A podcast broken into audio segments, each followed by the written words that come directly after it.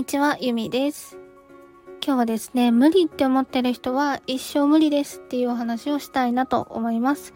ちょっとあの、厳しめな内容です。今日はですね、本気で自分の人生を変えたいと思ってる人向けへの発信になります。で本気で自分の人生を変えようと思ったら、思考、まあ、つまりですね、自分が日頃から使っている言葉を変える必要があります。これはあの口に出す言葉ももちろんそうですし頭の中で反芻させる言葉も一緒です。でそれが私たちの人生を作っています。でまあ最初にねお話もさお話しさせていただいたんですけど無理って思ってる人はもう本当にどう頑張っても無理なんですよね。でなんでかっていうともう脳みそが無理っていう証拠集めをしていくからです。まあ、無理以外にもどうせできないとかやっぱり私は叶えられないとかわからないとか、まあ、あとはお金がない知識がない、まあ、人脈がない余裕がない時間がない自信がないとかですね。いろいろできないとか無理とか言い訳をしていると脳みそはその言い訳の裏付けをしてきます。やっぱり私ってできないんだとかやっぱり私は無理だよねとかうん、やっぱり私は自信もなくて知識もなくて余裕もないんだっていうのを裏付けしてきます。はい。だから、うんと、そうですね。あの、個人セッションとかね、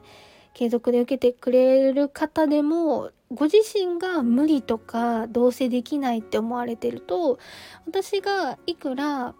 うん、潜在意識書き換えたりだとか、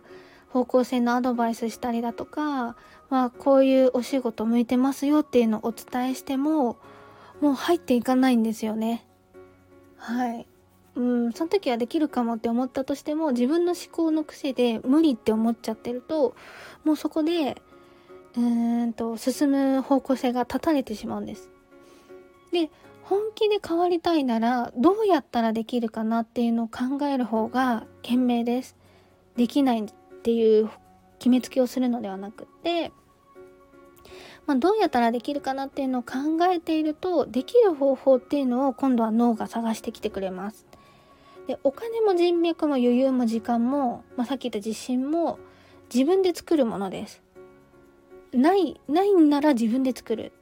で本当に作れるものになります。自分で作れますこの辺は。うん。で変わりたいんじゃなくって、まあ、そこをあの誰かに慰めてほしいとかただただ優しい言葉をかけてほしいっていうだけならそのままでもいいと思います。でも本気で変わりたい人は自分が日頃から使っている言葉っていうのを変えていかれるのがおすすめです。で私もですねもともとめちゃめちゃポジティブだったりとかメンタルが強かったっていうわけでもなくってまあ、少しずつ使う言葉だとか思考の癖っていうのを変えながら今の自分を作っていきました。なので最初はですね別に心から思えてなくても大丈夫です。はい私はできるとか私ならわかるとかやれるとか、まあ、日頃から使う言葉を変えていくと、まあ、だんだん思考とか気持ち感情が追い追いついてくるようになってきます。なので必ず現実も変わっていきます。はい。本当にね、あの、最初から無理って決めつけずに自分の可能性を信じてほしいなと思います。はい。というわけで、ちょっとね、あの、日頃使ってる言葉がちょっとマイナス寄りかなとか、もうすぐできないって諦めちゃってるなっていう方は、